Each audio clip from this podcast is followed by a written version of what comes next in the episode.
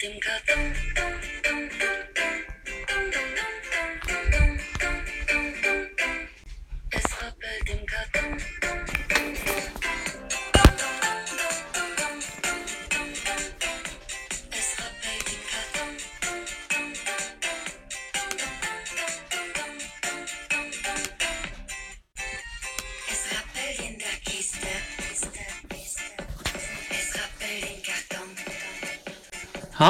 看见大家进来了哈，来，进的同学可以准备连麦哈。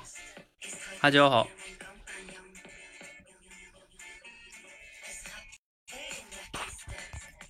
好，今天是我们首场这个这个训练哈。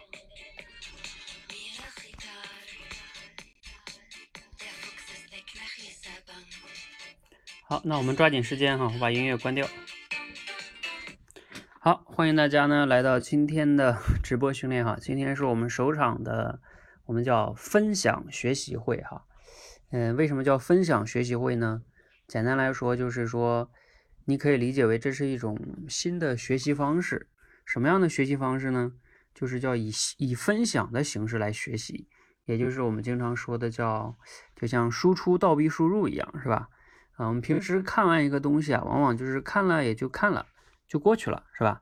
那嗯，我们这个分享的形式，因为你要把学到的东西呢，在直播间中，嗯、要来通过讨论呢，然后在直播间中就这个话题呢，我们也可以去分享，或者说展开一些讨论，啊、发表一些不同的看法哈。啊、也但是呢，又不像我们之前练的那种即兴转述，比如说即兴转述，就是说你你学完那个东西，你要把那个东西有板有眼的讲出来，是吧？像演讲一样。啊，那样的话呢，要求会啊比较高一些哈，嗯、压力大一些。而这个分享学习会呢，它相对来说轻松一些。就是说，你如果说我感觉这个话题吧，我没有什么太太说说的了哈，或者说说的都在被大家说完了，那你就先不说啊，因为我们我们这个整场下来，我们预计的话会有至少可能是一个小时下来分上下半场，上半场可能预计是三个话题哈。当然，我们看看大家讨论的程度哈。嗯、如果讨论讨论太激烈呢，我们就两个话题，嗯，所以所以它相对来说会轻松一些。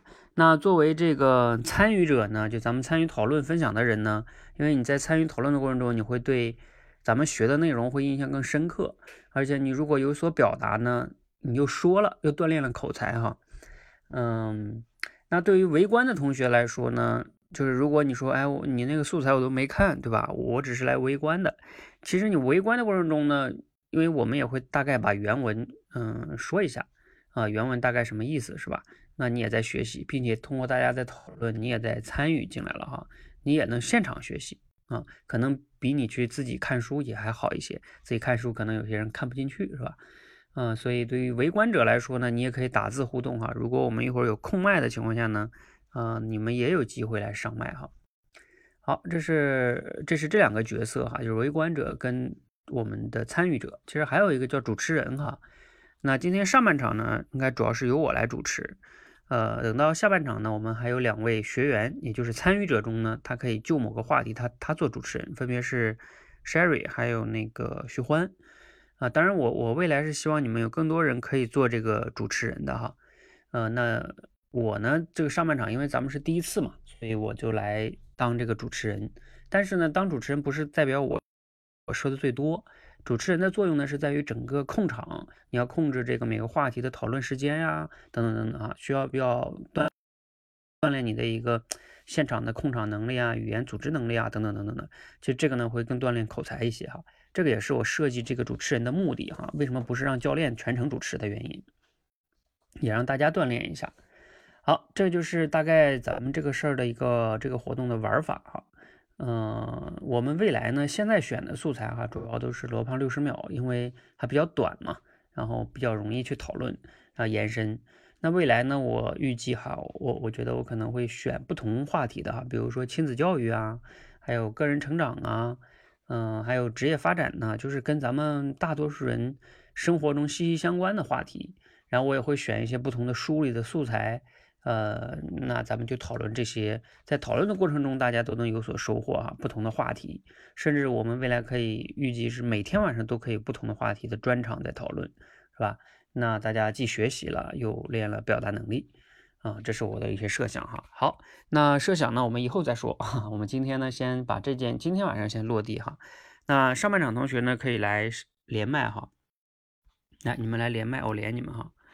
呃，我们上半场要讨论的话题呢，因为 Sherry 和徐欢他们是他们两个是主持人，所以他们两个预定了两个话题啊，就相当于下半场的那个潜在关系、那个好关系那个，还有一个为什么大家不上班。所以上半场我相当于给你们选了呃三个话题哈。呃，第一个话题呢，就选了一个比较嗯挺有意思的一个话题啊，这个概念叫时间的折叠。嗯，好，我看上半场还有没有同学要上来的哈？嗯，那个。叫什么？Justin 哈，还有爱子，不知道在不在？嗯，你你那个爱子、雨果啊，你们在不在？还有知行合一哈，如果他们没有来的话，嗯，OK，好，那麦上还有两个名额哈，如果你们有其他人方便上麦的话呢，可以上麦。下半程同学，你们要是方便上麦也可以上哈，啊，反正还有两个名额。嗯好，那我们这样哈，就你们要是不方便上麦，可以先围观讨论哈。如果你们一会儿有分享的，你们可以再上麦哈。好，那我们就先来看一下第一个话题哈，什么叫时间折叠？这个话题挺有意思的哈。来，你们有没有人先能把就是这个概念哈，先给大家简单的就是分享一下是个什么什么意思？因为有些人他可能没有看，嗯，然后你通过你的语言，有点像咱们那个转述吧。嗯，但是你不用讲那么正式，就是你能给他解释明白就行了。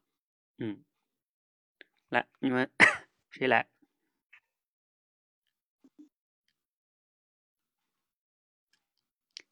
就是你解释清楚一下，到底什么叫时间的折叠呀？啊，可能我们嗯很多人没听过这个概念。嗯，教练，我来说一下吧，我是刘阿娇。嗯，折叠时间呢，罗胖就讲了一个分工合作的东西，就是说，嗯，当我们就是使用有一个人来使用工具来把那个骨头给敲开，哦，把什么东西给敲开，然后要吃里面的东西的话，我们在最开我们在最开始是一个人。就是用牙齿去咬，把这个东西给咬开，然后再吃东西。但是时间折叠它怎么的呢？就是呃有一个人负责用工具把东西给弄开，然后另外一个人就直接负责吃就可以了。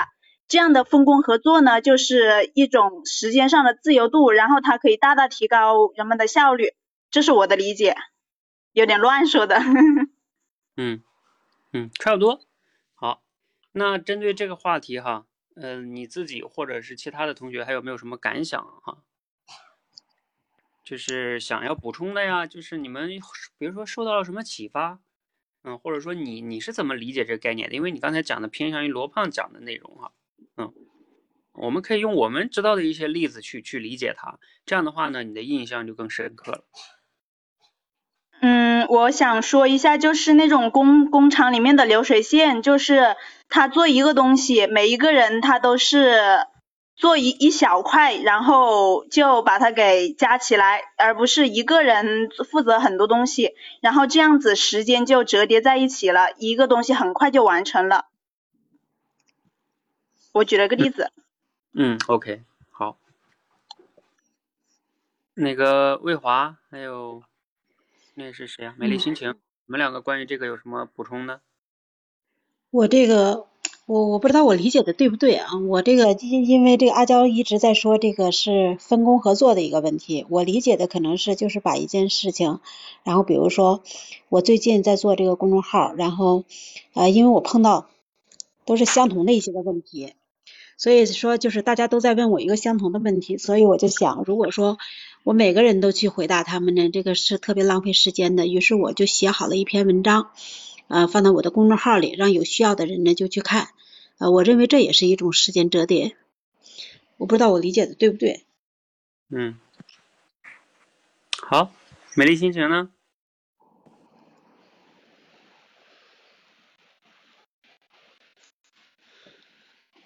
美丽心情，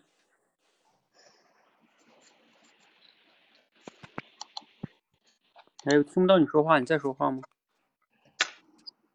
教练，喂，嗯，，，Hello，嗯，呃，我我看了这个小素材呢，我就想到，呃，我们口才界这个就是这个班委里面去那个做做班委的这些工作，然后大家也是每个人都负责一小块的工作，那么，呃，班长，因为我也做过班长，然后也做过班委，那我做班长的过程当中，我就觉得，呃，有很多特别细的、特别具体的一些事情，那觉得就是时间上面会呃要花费很多的时间。但是当我把一些工作安排到给到班委，选出几个班委来做的话，那么这个呃效率就大大的就提升了。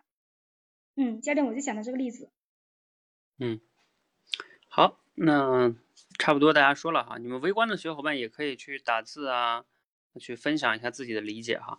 然后我简单的分享一下哈，比如说像刚才阿娇呢，其实说的就是流水线上大家分工协作，到你这个部分呢，其实就有前边的人有相当于是时间折叠进去了，是吧？然后你再做你这一部分，然后他再做他那一部分，我觉得这么理解吧，倒也可以哈。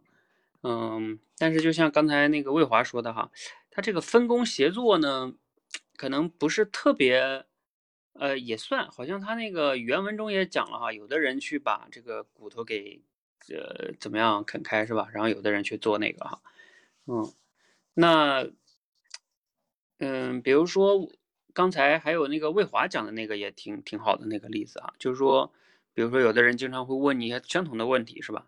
然后你把它给整理出来啊，或者让大家同时就不用不用我再再说一遍了哈，嗯，比如说像这个我也比较有感触的哈，你像我自从做这个口才培训以来，嗯，有很多人就问我各种各样口才的问题，对吧？那我会把它录成节目啊，然后写成文章啊，然后包括你看你们现在闯这个关，可能你们现在有很多闯的关都是我去年或者是几个月之前我做的，对吧？呃，但是你们你们还在学，你们现在在学，但是是我之前花的时间，你可以理解为这叫时间折叠进去了，是吧？嗯、我就没有在新花时间去现跟你讲，所以，呃，这也是一种时间折叠吧。所以，嗯、就是说，大家这个概念，我为什么觉得挺挺好的呢？就是大家有时候要思考这个问题，因为咱们每个人最宝贵的就是时间嘛，时间是不可，呃，不可逆的，而且也不可能去别人那儿什么借一点，是吧？反正你每个人差不多就那么多时间，一天二十四小时，你活个八九十岁是吧？大部分人，所以你你的有限是很有限。那你怎么样能利用好这种时间折叠的概念？比如说你能用更好的工具，是不是效率就更高呢？比如说咱们举个例子，嗯、同样是用手机，如果你的手机特别慢，其实是不是相当于你也在浪费了一些时间？而你的手机特别快，包括交通工具，是吧？你从 A B A D 到 B D，如果你的效率更高，啊，你的交通工具更快，是不是其实就折叠了更多的科技含量进去啊？是吧？你你要靠步行，这就只能靠你自己了，是吧？你要坐个火车，坐个动车，坐个飞机，你不断的在提升这个效率，是吧？所以这个概念，我觉得呢，还是特别值得大家去思考和学习的哈。好，那时时间的关系呢，咱们这个话题呢就先到这里哈。你们如果还有一些嗯想分享的呢，你们一会儿可以打字分享哈，或者是在群里边一会儿再讨论啊、因为我呃预计我们想讨论三个话题的哈，嗯，或者说呃这样吧，你们在麦上的人有没有关于这个话题还有什么疑问哈？咱们也可以讨论疑问，嗯，就不仅是说因为交流嘛，嗯嗯，教练，我有一个疑问，就嗯是。关于那个时间折叠，你刚刚的那个分享让我让我想到了我的学习，然后我的学习呢，就是我想我现在在读一本书，那本书非常非常非常的晦涩难懂，然后我就想去找一些别人的笔记来看，但是别人的笔记来看就是一种时间的折叠，别人把它的整理出来了。但是呢，我看笔记感觉更加晦涩难懂，还是看原文吧。然后感觉就是这种疑惑，有的时候别人别人优化了一些东西，然后但是我啃不进去，我不知道该怎么办。啊，嗯，那你这种情况的话呢，我觉得还是你找的，如果你真的要想去借助外力的话，那就是你找的工具不好。就像你说啊，我我我不想自己走路，对吧？我想我想开车，结果你搞了个坏的车，是吧？边开边，边开边停，那那肯定是你找的工具不够好。那那你去找一个解读书，比如像市面上的什么，现在有樊登读书会啊，还有这得道上的一些解读书啊，或者是比如说你去豆豆瓣上，它也有那种书评啊，啊，就是会对这个书的一个理解。那你要去找各种渠道去找高质量的，就我们说这个工具，对吧？嗯，你既然去找工具，你要让让你提升效率嘛，啊，你否则降低了效率，还不如自己在那好好读这书了，是吧？嗯，是的，那你就是把自己的时间折叠进去了。啊，它不叫折叠，叫浪费进去。啊，所以你这，嗯，是你你你选择的问题，就是你不会找更好的渠道。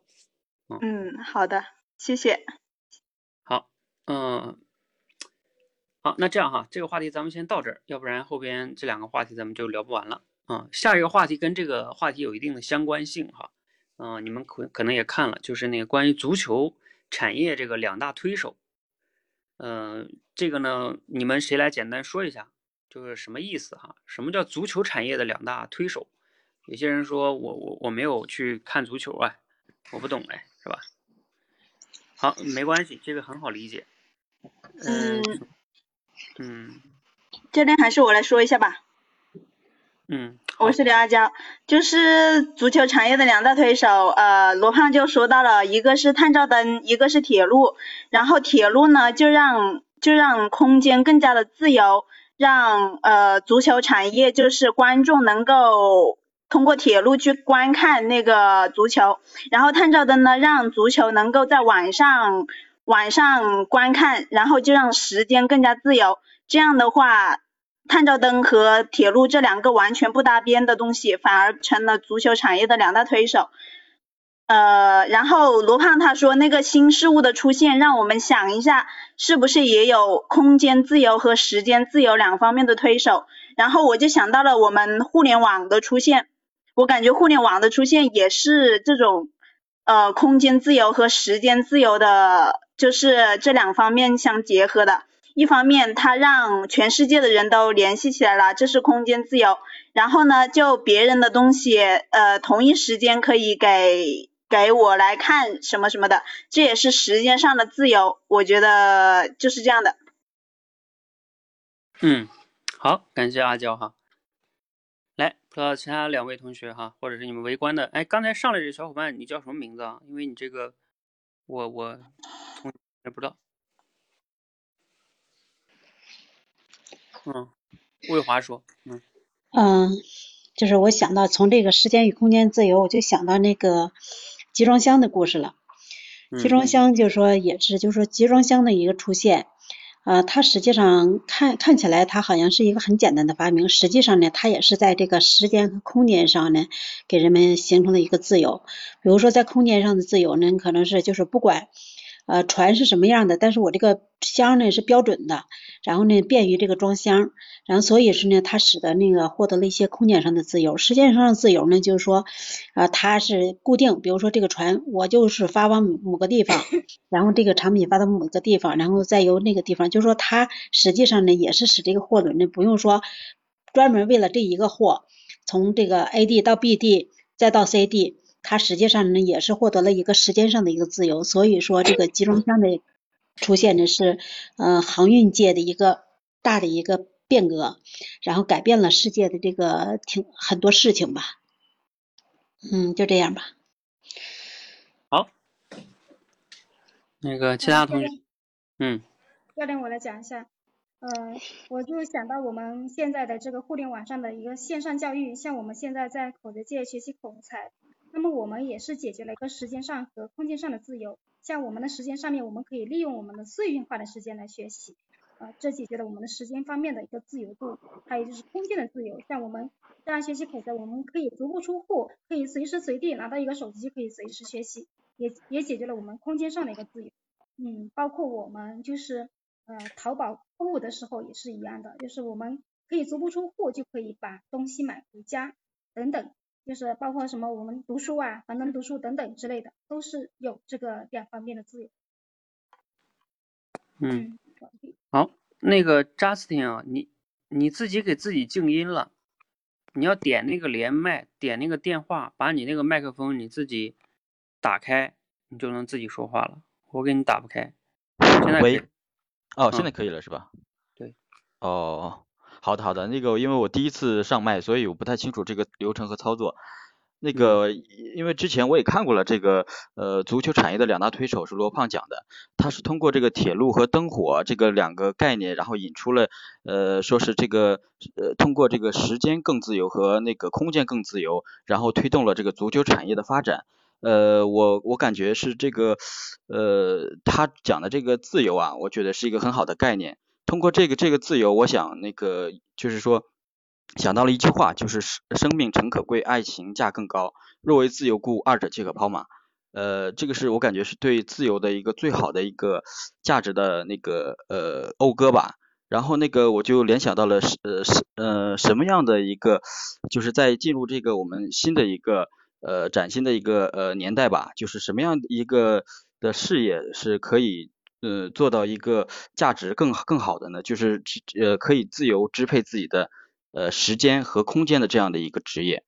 呃，比方说如果我们没有足够的这个，比方说我们在一个公司里面，如果没有自自呃足够的空间，然后却给你很多钱，那么可能我们也不希望得到这一份工作，或者是我们有呃拥有嗯足够的空间，但是没有自己自己自支配的时间，可能这样的一份工作也并不是理想的。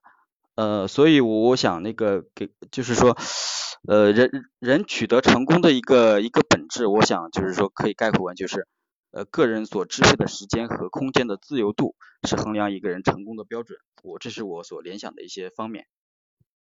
嗯，好，对，嗯，好，那我们简单的说一下哈，嗯，还有没有其他同学要补充哈？如果没有的话，咱们简单说一下。嗯，就是大家基本上能想到互联网啊，想到集装箱啊，想到在线学习啊，等等等等的哈，更便捷嘛。就是它这里边这两个工具啊，主要解决就是时空的限制，是吧？我们你要想想我们原始的时代，或者说以前古代，这个人啊，进京赶考，像那种远的进京赶考，你们都听过吧？秀才进京可能要走好几个月，可能要自己赶路啊，或者骑个小毛驴什么的，是吧？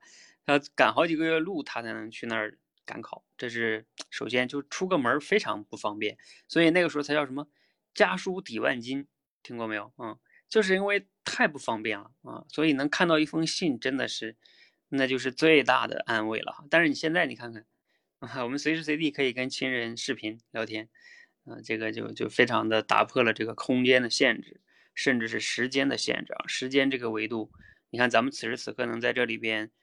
呃，各自在各自的地方，然后同时在这个地方去，啊、通过在线交流啊，一起来学习，这就是打破了空间的限制哈。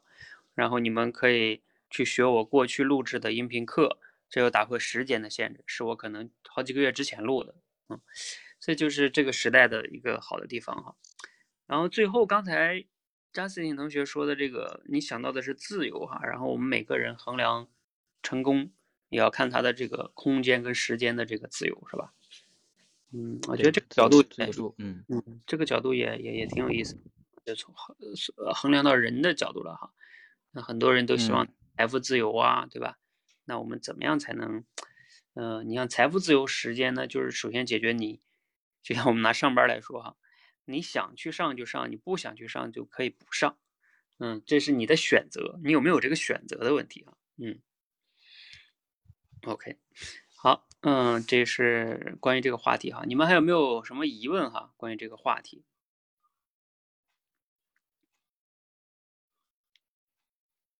嗯，没有疑问呢。我自己补充一点感受，就是说，呃，还是两点吧。第一点就是跟上一个差不多，就是这个呢，跟时间折叠有点像，就是你怎么样能利用在今天这个时代吧，能怎么样能利用互联网？因为互联网它确实就是一种。嗯，特别好的工具就是在于它直接就打破了时间时空的限制，这也是咱们今天这个时代发展快的原因。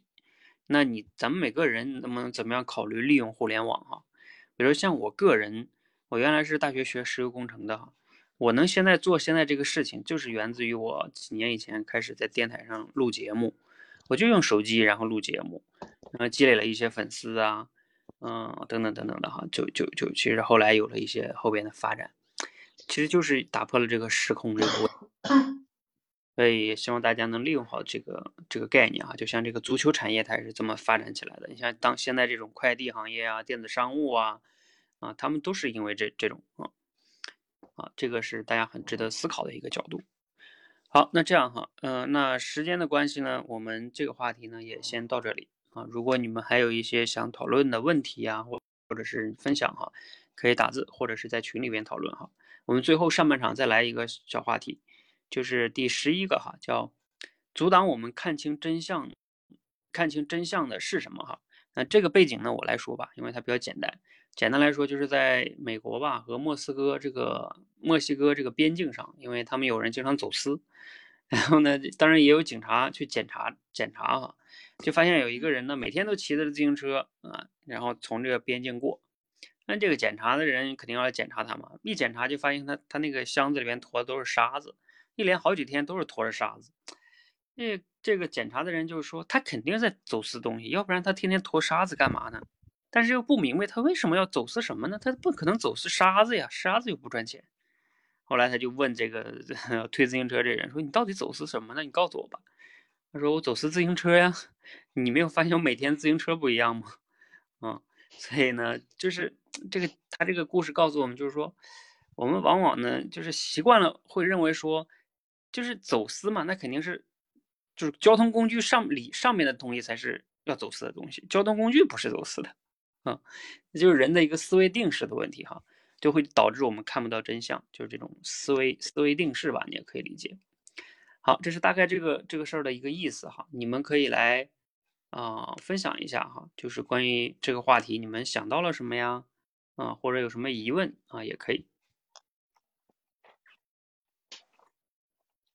我来，教练，我来说一点我的疑问吧。我是刘阿娇，嗯，就是呃，我个人就是以前我做那个性格测试的时候，有一点就是就是很很很喜欢去怀疑这个世界上面的东西，所以我就是现在听了那个罗胖的那个六十秒之后，我就反思了一下，我感觉。他要我们去质疑习以为常的东西，我就觉得，如果我我本来就很很喜欢怀疑别的东西，然后如果再质疑的话就不太好了。我就想问一下，如何在质疑和信任之间平衡这两者的关系？嗯，OK，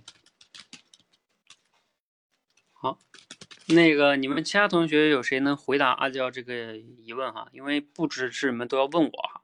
就是咱们是一个讨论交流的感觉，就你们对这个他阿娇提这个问题有没有什么自己的看法哈？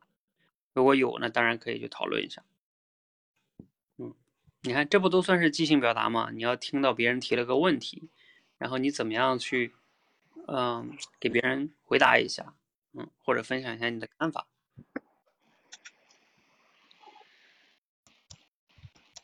有没有？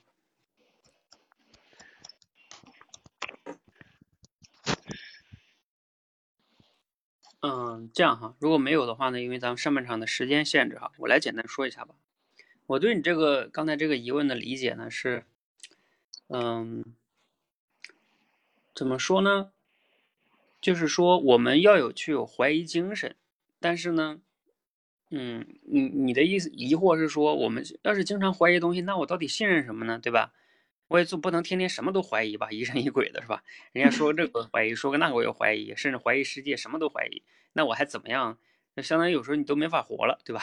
嗯，是的，嗯，其实这里边呢更深度的是这样的，就是这里边你要用思维里边的一个叫批判性思考的能力，嗯，或者甚至专门有很多这方面的书，就是我们人是需要有批判性思维的，甚至我们人类跟动物的区别就在于我们有这种思考啊。辩辩证思维的这种能力，我们会去反思自己。你看一个猪，它应该不会反思自己的。所以你要有这种怀疑的精神呢，我觉得是值得，嗯，值得肯定的一件事情啊，是值得开心的一件事情。但是你这个担心的问题是在于什么呢？我认为就是你的这种深度的思考能力还不够嗯，就是你要怀疑到什么呢？你要用批判性思维，最终能质疑到什么呢？你到底能推论出来什么东西是你真正相信的东西？就是你不能说我就是都怀疑，然后那你说你为什么怀疑啊？我也不知道为什么怀疑，我就是怀疑啊。那你就没有论据嘛，对吧？你比如说你怀疑他这个观点有结论有问题，那你就说人家的结论到底哪有问题？是论据有问题，还是推理形式有问题？啊，就是你要知道，你就说白了，你的怀疑要有怀疑能力，而不是那个叫什么猜疑啊。我猜的，对吧？那不行啊，你凭猜凭感觉不行啊。你要知道，怀疑是一种能力，呃，用术术语来说，就叫批判性思思维的能力，好吧？嗯，就是你要提升这个这个能力，然后你最终要能经过你不断的质疑，然后你知道到底什么是对的，把那个对的成为你的信念，然后你就能非常坚定的去相信你相信的东西。你看世界上那些哲学家，我说他们都是都是典型像你这种情况的人，就是说他不断的怀疑，然后问为什么，然后最终他有的时候呢形成他自己的一个哲学体系，嗯，他自己的一套逻辑体系非常严谨的哈。呃，那我觉得这种是非常好的，嗯，关键是你要真的能有这种批判性思维的能力，然后你而不是一直在那瞎猜疑，不能凭感觉，说白了。嗯，好，那个其他人关于这个话题还有没有什么要分享的？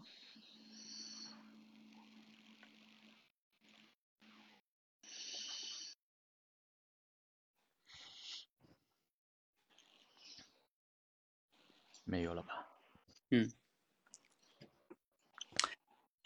好，如果你们没有呢，还有吗？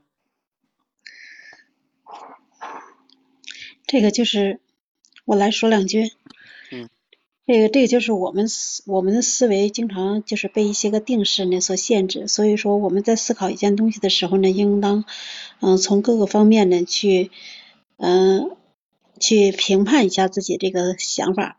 呃，这种思维方式，然后从这个思维框架呀，从思维技术啊，什么从你的一个思嗯倾向啊，从你的知识积累这几方面呢，你去评判一下你自己的这个嗯思维啊，是不是站得住脚，是不是嗯可以那个呃得出一个比较正确的一个结论。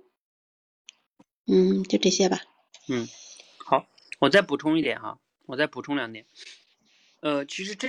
这个呢，它就是要有的时候让我们要学会质疑框架，什么意思呢？比如说，就像我刚才讲的，你看他这个骑自行车走私，我们的第一反应就是说，你自行车上的东西有可能是值得被怀疑的，对吧？但是自行车我们就不会去怀疑自行车。他这个什么意思呢？就是比如说像我们上面刚才讨论那个足球推手那件事情，如果你没有看过罗胖这个素材，我问你，你说推动啊这个足球产业发展的因素，你能想到什么？我们大部分人想到的可能是说，那肯定是像什么罗纳尔多呀，他们这些球星啊，对吧？他们非常牛啊，没有他们就推动不了。又或者是说，那肯定是非常伟大的教练啊，又或者说是什么这个啊球队的老板是吧？他们有钱啊，等等等等哈。就是我们常规的思维就是在那个框架里想问题，就是围绕着足球的推手。你不是说足球的推手吗？那我肯定是想这个东西啊。但是呢，你会发现他这个就是说推手就跳出这个框架。要跳到这种铁路啊、照照明灯啊，是吧？你看他这个框架就更大。那我想说的是什么呢？就咱们平时思考问题的时候，当你你一直在一个问题中解决不了的时候，你要学会质疑你那个框架，就是你要问自己，你是不是这个框架在这个圈圈里打转，就像井底之蛙一样。你在井底，你怎么样看看都是那么大点天，你要学会跳出井底去看问题。我给你们举个例子，你就理解了。今天啊，有一个咱们的社群的这个人问我哈，就是说咱们一直在练聊天，然后他说：“那教练，你能不能说一下聊天里边怎么样说服别人？”我说：“如果你要是谈说服的话，那就不叫聊天了啊，聊天它就不是说服。呃，你要是说服呢，它偏向于沟通。我们说沟通就是希望能达成某些目的，它就叫沟通。如果没有那么强的目的性的那种那种呢，就属于聊天。”然后他我说你说个具体场景吧。他说，比如说我我希望我家小孩能吃药啊，他有病了，让他吃药。然后呢，他家小孩我说多大了？他说三岁。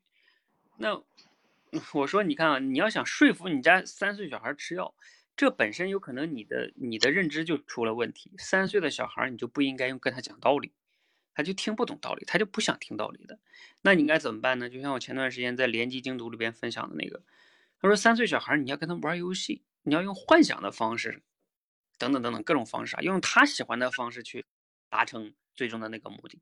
而不是用你成人的方式给他讲道理，你不吃不会好的，这根本你这个逻辑就是有问题的，你这个框架就有问题啊，你大前提就出问题了啊，所以所以你看这个就这种就是类似于这种，你就永远在那个成人的逻辑里边觉得说我就是要说服他啊，所以你看你们很多人在现实中沟通中，嗯，总是想学点什么说服力技巧，然后我就能说服孩子写作业，说服老公怎么怎么样，你一旦陷入说服这个逻辑。你这个框架就有问题，就解决不了问题，嗯，对，你要拆掉那个框架哈，这个是特别特别重要的哈。很多人其实往往不具备这种能力，就是嗯，一辈子你都不知道拆框架，你一辈子都在那个井底里边打转转，嗯，这是很麻烦的啊。你你这个一辈子都很难有突破和创新，你人生中的很多困境困局，其实往往都是因为你选错了框架啊，所以你在那再努力。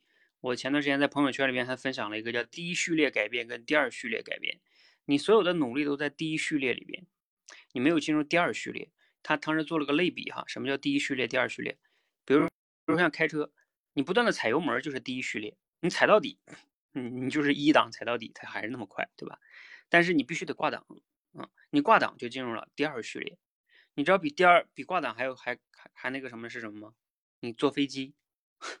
你不要要开这车了，啊，所以这才叫第二序列的改变啊，就是你要跳出框架，这是很难的哈。但是呢，你要有这种习惯跟质疑的能力，否则有时候你生活中那些很难的难题啊，往往你就解决不了。好，这是关于这个话题哈，啊，我们先到这里，然后我们呃接下来呢开启下半场哈，来下半场同学呢，嗯，你们可以连麦了哈，我们把上半场这个话题简单的。梳理总结一下哈，相当于我作为主持人，呃，上半场我们谈了三个话题，一个呢是时间的折叠和足球产业的两大助手，其实这两个呢有点相似性，都是在讲我们怎么样能去打破一些时空的限制啊，提升更高的效率啊。你看时间的折叠就是利用了别人做的一些事情，利相当于利用别人在某些事情折叠里的时间，然后就加提升了你自己的这种效率。然后那个足球产业两大。推手呢，他就是从时空的维度上打破了那个限制，所以他就会 大大的这种加快了效率啊，就像互联网一样哈。那最后这个呢，其实它是更底层的，就是，嗯，你像我们平时经常说学什么时间管理，你一学时间管理总是说说啊，我要更高效是吧？啊，我要今天把这几件事都做完。你这个在我看来就是在那个框架里边啊，如果你能用时间的折叠。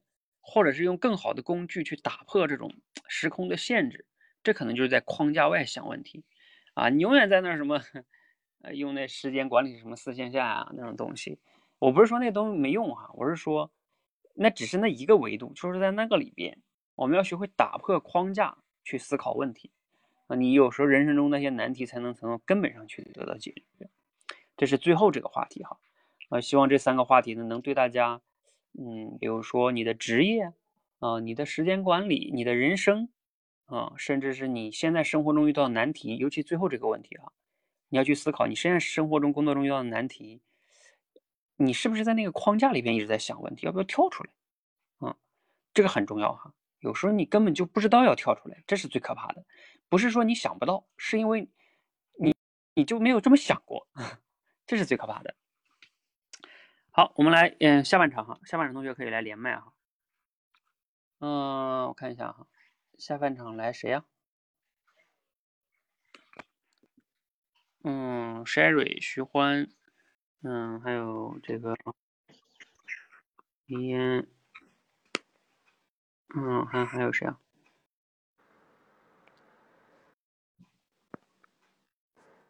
对，那个阿娇，你就是需要去好好学学。得道上就有个课，就是讲批判性思维的。我建议你好好学学。有怀疑的意识，但是你必须要有怀疑的能力。嗯，好，那个来下半场，我们先有请徐欢啊。徐欢先主持第一个话题，就是有潜在的契约关系的关系才是好关系哈。你先来这个徐欢来介绍一下，徐欢你现在方便吗？嗯，方便。对你作为主持人行吗？交给你了。嗯，好，嗯，我第一次做主持，如果有做的不是很好的地方，希望大家包涵哈。嗯，接下来的时间我们就来讨论这样一个话题，就是什么样的关系是良性的关系。我也相信每一位小伙伴都读了罗胖的这条六十秒，它其实跟我们传统的这种啊、呃良性的关系有点不太一样。所以呢，现在接下来我就希望大家能够畅所欲言，分享一下你们对于这条六十秒的一些理解。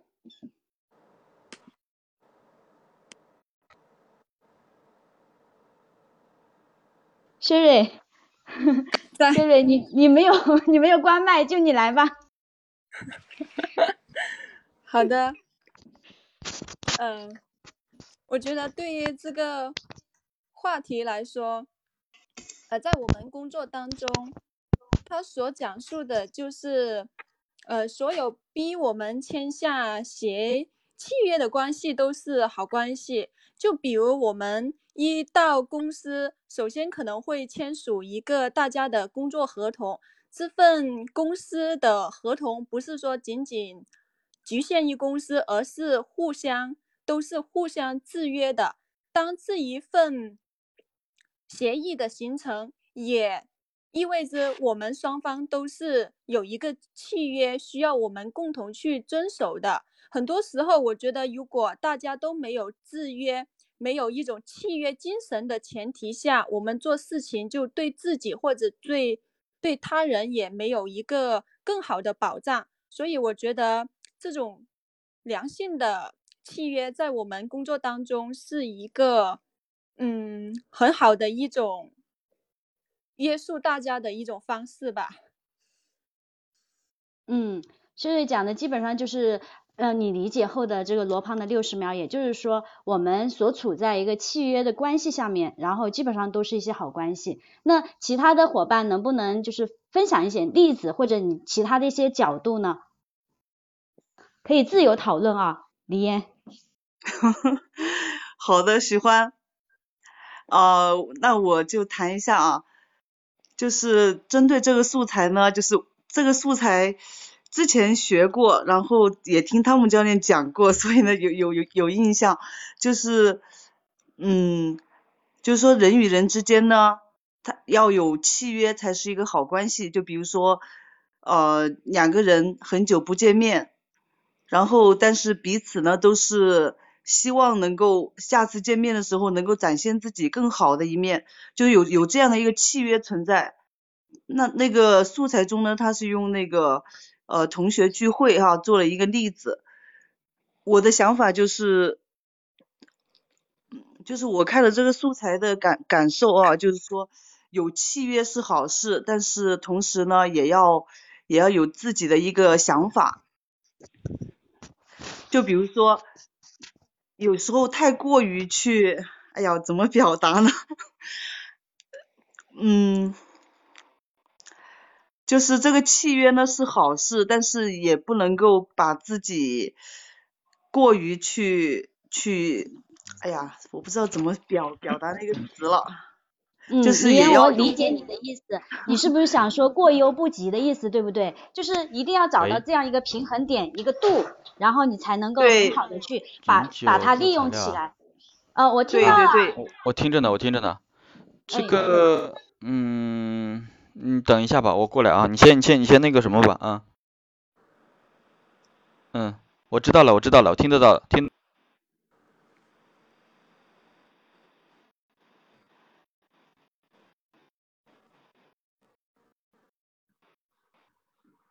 哎，没有声音了吗？有有有，主持人那，个，哦哦，我不小心静音了，因为我家孩子在闹。然后，嗯，还有其他小伙伴有不一样的理解吗？一些角度或者什么的。刚才李燕这个角度非常非常的好，因为我们在日常生活中一定会遇到这样的事情，好像就把这个当一个圣旨一样，希望自己越来越好，好像会更加的让自己呃会更加的有焦虑。对，就比如说有时候，有时候人与人之间会喜欢攀比嘛，但是过于去攀比呢也不好。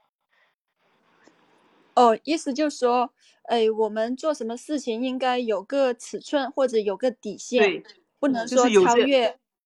对，就是有有这样的一个契约呢，能够让我们去更更上进，对吧？有一种自我督促的那种力量，但是也不能太过度了，太过度的话就会就会让自己很有压力嘛，就会比如说比孩子啊，比老公啊 那样子，就陷入到一种不太好的一个一个循环当中了吧？呃，对，嗯呃，我想到一个，呃，对，嗯，呃，我觉得黎燕这个角度非常好，也值得我们去探讨，怎么样去找到这样的一个度哈，也是我也在一直在生活当中渴望去能够去平衡的这样的一个点。不知道在这个点上面，你们有一些不一样的一些，嗯呃，就是有一些什么样的一些体验吗？或者是一些成功的经验？我觉得，就比如说我们在婚姻当中，很多时候可能有一方会以就爱的名义去进行道德绑架，就说，呃，过于关心或者怎么样，就超出那个度的话，也是超出了我们之间的契约范围，可能这种契约就不是我想要的那种契约。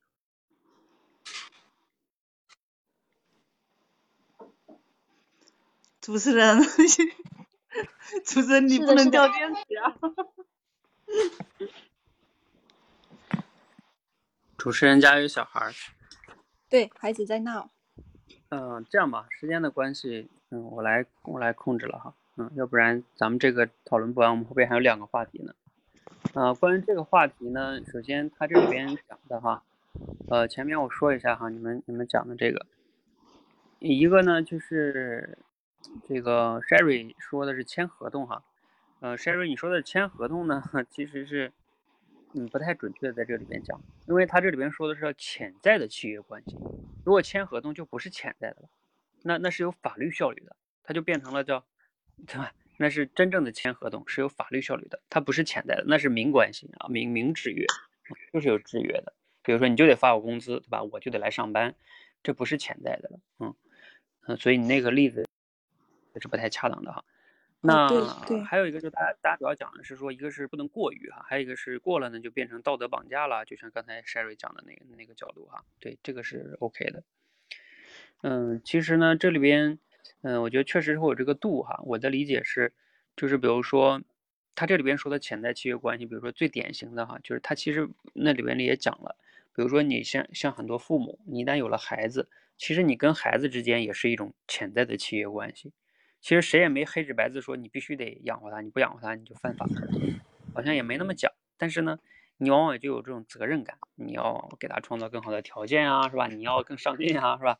其实就是一种潜在的契约关系，嗯，包括这个同学之间呀，还有你的好朋友圈子呀，其实都有这种特点啊，就是能督促你的。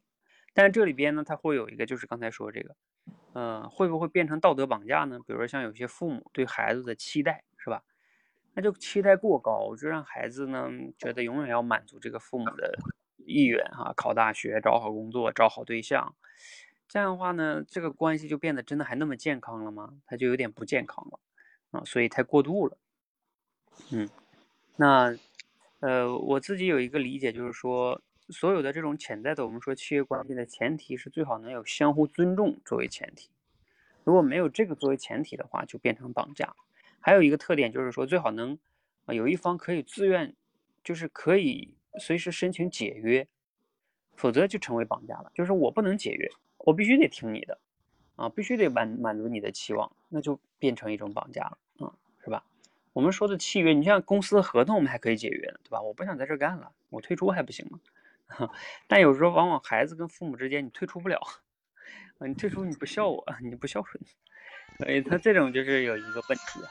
嗯，喂喂，好，嗯，所以这个是大家要去去注意的哈，嗯，好，这样哈，这个话题咱们先到这儿哈，然后我们接下来把主持这个权呢给到 Sherry，啊，Sherry 要跟我们探讨的话题是，这个大家很有共性啊，为什么大家不不爱上班儿？来吧，Sherry 交给你，嗯，好的，谢谢教练，大家晚上好呀。今天我们就来讨论一下这个话题：为什么大家不爱上班？我简单的跟大家说一下这个话题的内容，就是如果我们把效率高不高和心情好不好以这两个知识点为横轴或者纵轴的话，我们就会出现这四个象限。这其中第一个就是效率又好，大家哦效率又高，大家心情又好。这种情况在我们心理学称为心流，所以在正常的生活当中是不可能出现的。第二个呢是效率又不高，大家心情也不好。我相信这也没有哪家企业是这样的。那就剩下两种了。第三种就是大家心情很好，效率又不高，那这个换做谁是老板都不愿意了吧？就剩下了我们的第四个，就是效率高。可能大家会适当的心情不好，只有这一种现象才能维持。好的，这就是主要我们讨论的内容。大家有什么想法和感受？我们欢迎一起来分享一下。嗯，好，其他人呢？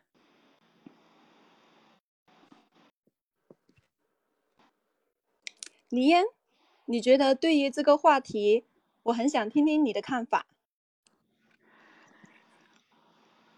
我我对这个素材好像没有什么看法呀。啊，就是你就讨论一下，我就大家为什么不爱上班，这个原因也可以的。呃，我就随意谈一下我对这个素材的一个一点理解吧。就是我听到这个素材呢，我就想到一句话，就是说自律才能自由，就是。想要去，呃，想要想要真正的，就是说，哎呀，不知道怎么去讲啊，就是，哎呀，算了，我还没有我还没有组织好。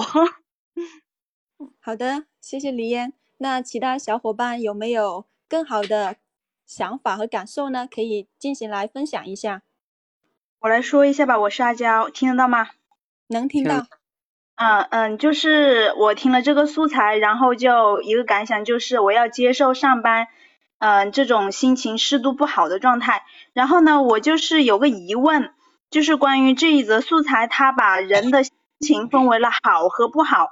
但是我们知道，那个心情是情绪是波动的，是一种波动的状态，也不可能持续不好，也可能也不可能持续好。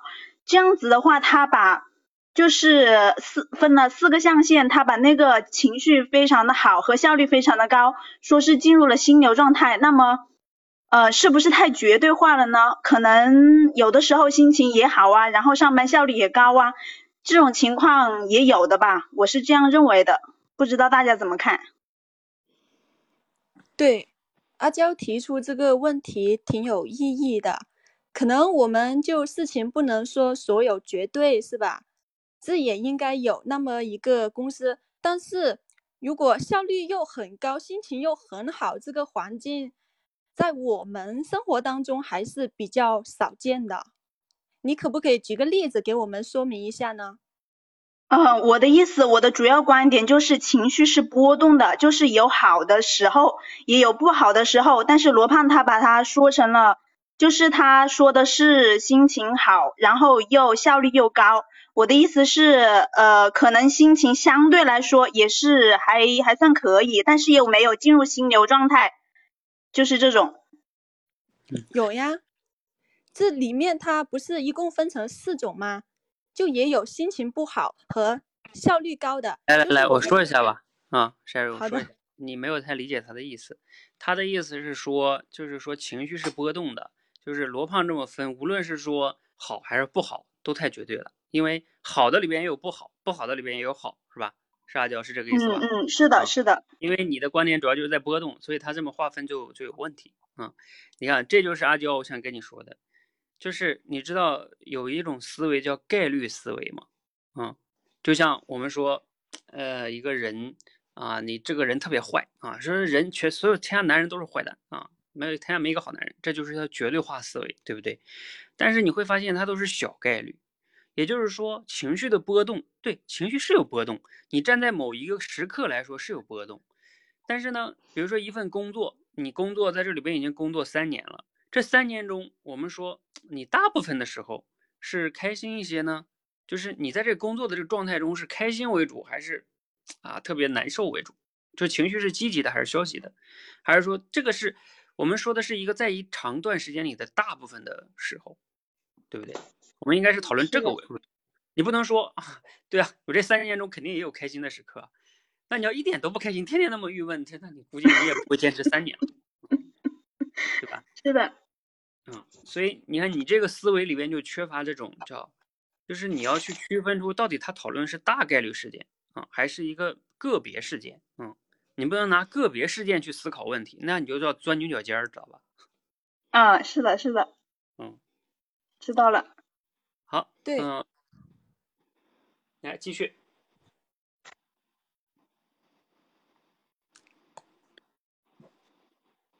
那其他小伙伴也来进行分享一下吧。嗯，Sherry 我 Sherry 我来讲一下吧。好的，嗯，就是我们上班为什么不开心呢？我觉得罗胖他呃从这个四个象限里面去分析，我觉得还是嗯觉得蛮有道理的。然后我觉得就是我们上班为什么不开心？他讲的最后的一个落脚点就是呃可能我们效率高，但是呢心情可能会适当的不开心。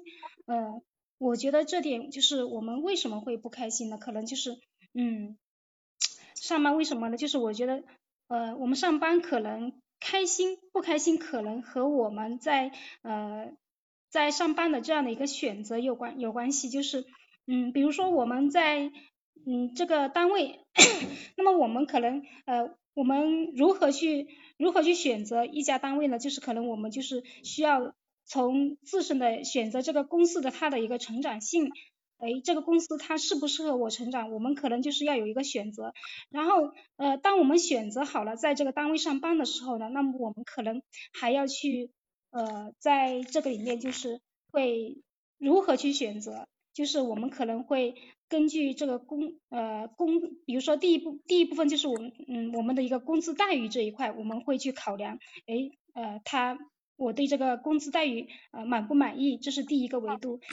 第二个维度呢，就是我们可能还会去呃考虑一个很重要的维度，就是我们能不能够在这个公司得到一个很很长足的一个发展，就是自己自己的一个成长性。那么呃第三个维度呢，就是我们在这个单位，嗯，就是这个单位的它的一个企业文化呃文化氛围好不好？那么我在这个这个里面是不是受到了充分的尊重、认可和鼓励？那么这也是呃。让我们开不开心上班，呃，高不高兴的一个因素。所以我觉得就是，嗯，如果是我们在一个比较好的一个平台，然后我们又有一个上升的一个空间，并且呢能够有一个合适的工资待遇的话，那么我们可能就会，嗯，心情也会更加的愉悦。然后呢，我们的我们的心情会更加的愉悦。并且呢，就是呃，我们的工作效率也会更更加积极，更加高效。嗯，我讲完了。好的，谢谢美丽心情。呃，你能够从我们选择一个公司的平台发展，还有资金、资薪这三个模块去选择的话，相信每一位小伙伴也能够在工作当中。得到一个自己更好的人生价值。那其他小伙伴有没有还需要分享的？欢迎来讨论一下。嗯，时间关系啊，Sherry 你总结了。嗯嗯，好的。那我来对我们今天讨论的话题进行一个总结。我觉得对于我们为什么不爱上班，其实呃仅限于我们需要上班去选择的、去需要回答的一个话题，有一些。根本不用上班的，他们就没有这个困扰。我觉得对于我个人来说，我有三个方面。就第一个，我们可以选择一个自己有兴趣的职业，就把它发成发展成为一种爱好。就比如唱歌啊、跳舞啊，甚至有些人玩游戏啊。第二个呢，嗯，就是我们可以选择一个好的平台、好的工作环境，它能够让我们有更好的发展空间。然后第三个就是等价交换，就我们付出的同时，相应的回报也是对等的。我们可以就在工作当中，呃，收入跟我们的付出，还有跟我们的工作是相匹配。我觉得从这几点去想问题的话，可能就会找到我们为什么不爱上班的原因，从而解决我们这个对这个问题的看法。好的，那我们今天晚上的话题就讨论完毕，下面交回给汤姆教练。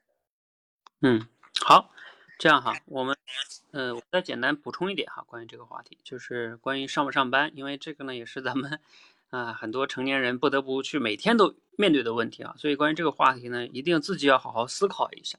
嗯，比如说像罗胖今天分享这四个维度哈，它其实是就是咱们结构思考里边的二分法，呃，两个两二分法叠加，就是四象限，对不对？嗯，四象限，然后通过四象限每个逐一去分析，然后最终得出了一个，也就是说，大部分情况下你，嗯，效率高，啊，心情是，哎，这个阿娇你也看一下，人家原文中罗胖特意讲哈，叫适度的心情不太好。他讲的适度的心情不太好的意思就是说，呃，可能你大部分时候心情呢可能没那么好，有的时候就会不太好。他也没说你心情啊就完全糟透了，每天都糟透了，没有，他说适度的，其实他也有强调哈。所以，呃，他他这种分析就是逻辑上是比较严谨的哈，就是在推理上来说，其实这个文章是你们要是学了我那个叫，呃，跟高手学推理的话，你会发现是那里边的，我在那里边还做解析了，就是你要学高手怎么推理的哈。你看罗胖就是通过这四象限，然后逐一分析那三个，最终就剩第最最后这个了，是不是？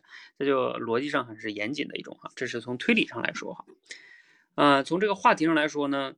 嗯，我们应该去更加理解哈。有时候你觉得你上班心情不好，那是正常的。你要是上班每天都心情特别好，你还要应该想想，为什么我能这么好呢？对吧？我怎么这么幸运？啊，所以你那个不好是大概率事件。所以那既然它是大概率事件，你就要接受嘛，是不是？啊，大概率事件你要是不接受，那你就是跟自己过不去。当然了，我们接受的前提下之后呢？呃，毕竟罗胖也说了，还有一部分人他是上班的时候处在心流状态的，心情又好，然后呢效率又高。那我们虽然说它是小概率事件，是不是自己也应该思考一下，怎么样才能获得这种上班啊又喜欢啊状态又好，效率又高啊赚钱又多，能不能达到呢？既然有人能达到，其实我们也有可能能达到啊。我觉得这点是，比如说像我哈，给你们分享一下，我在这里面跟你们直播。我就是效率挺高的啊，然后我心情也挺好的呀，然后我这个这个叫什么？我最近给你们做这种分享学习会，我觉得就很开心呀，嗯，你不给我钱，我也觉得很开心呀，嗯，所以所以你说这个事儿是不是从我前两天提出这个分享学习会这些事儿到今天落地才可能两天的时间是吧？所以你说这个效率是不是也挺高啊？所以我的意思是说，其实存在这种情况，嗯，你们要去探索，嗯。但是呢，你当下的状态你还要接受，你不能说啊，我就是要追求我热爱的东西啊，我现在这不喜欢我就不干。但是你换一个，大概率上来说还是不喜欢啊，因为你不可能靠换来解决，往往是需要靠你积累你很多的能力，嗯，不断的聚焦，你才能慢慢的找到那种你热爱的东西，并且呢效率还高，啊，这个是要需要长期的积累的哈，嗯，好，这个话题呢我们先到这儿哈，最后一个话题呢。我们再来，我们还留了一个嘛，就是为什么心灵鸡汤被嫌弃了这个话题哈。这个话题的内容呢，我简单来说一下吧。它大概的就是说，我们这个时代嘛，不断的在变化，所以就是很多人的那个经验啊，已经不能适用了。嗯，比如说某某个前辈啊，跟你说怎么怎么样，就怎么怎么怎么样，是吧？啊，往往不好不无效了。嗯，也就是我们说的心灵鸡汤无用。嗯。那你们其他在线的人哈，对这个有没有什么，嗯，想补充的？为啥心灵鸡汤没用了啊？你有没有这种体会啊？等等的哈。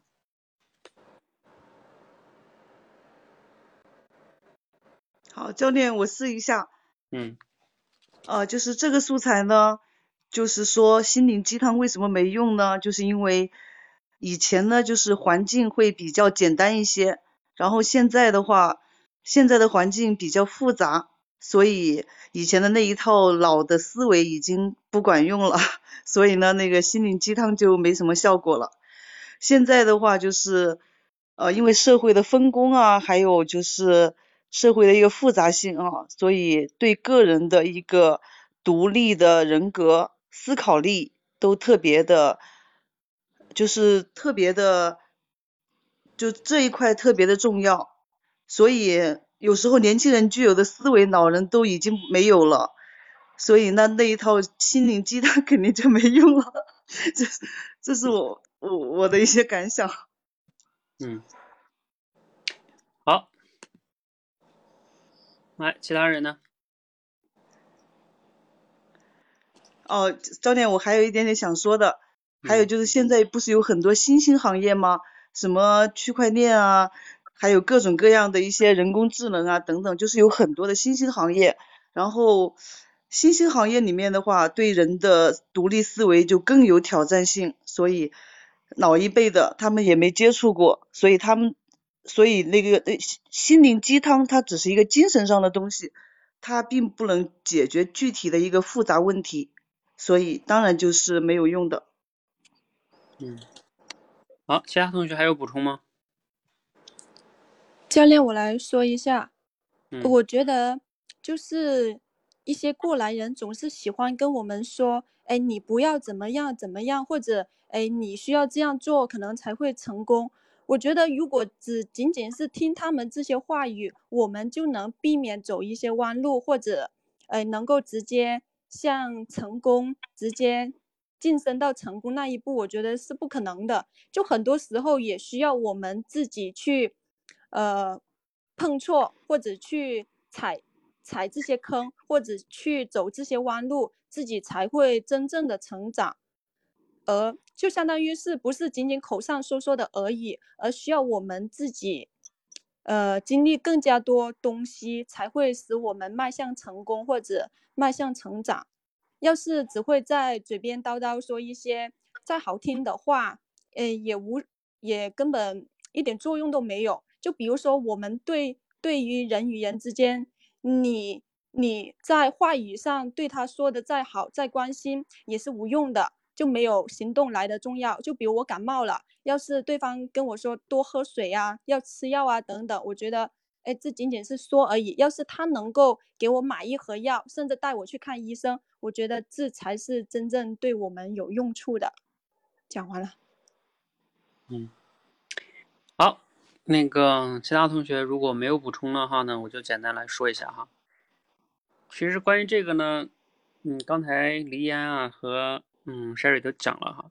呃，一个呢就是心灵鸡汤，其实他这个里边罗胖主要是讲的就是说，在今天这个时代，因为一个呢是社会变化太快，另外一个呢是就是人被分流了。你像以前以前的人哈，比如说在工厂里上班，或者说生产大队呀、什么的，对吧？还有再往前，像古代社会，那都是几千年社会都没什么变化，都是种地呀、士农工商啊，是吧？就是社会它一直都是这样的，所以以前的经验确实可很有参考性。你就听听，那有有句话怎么说的？不听老人言，吃亏在眼前，是吧？你就听他就对了。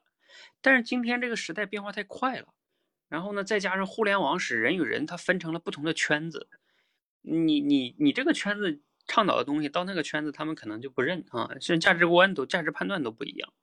所以那些就是有一些心灵鸡汤啊、人生经验啊，它往往就不太有效。嗯，这是从这个维度来说。还有一个就是我刚才说的这个推理哈、就像我最近在那个里边讲的，跟高手学推理里边说的哈，推理有三种，一种是归纳推理。其实我们说的这种心灵鸡汤、人生经验，就偏向于归纳推理。归纳推理，归纳推理它往往是不具有普遍性的。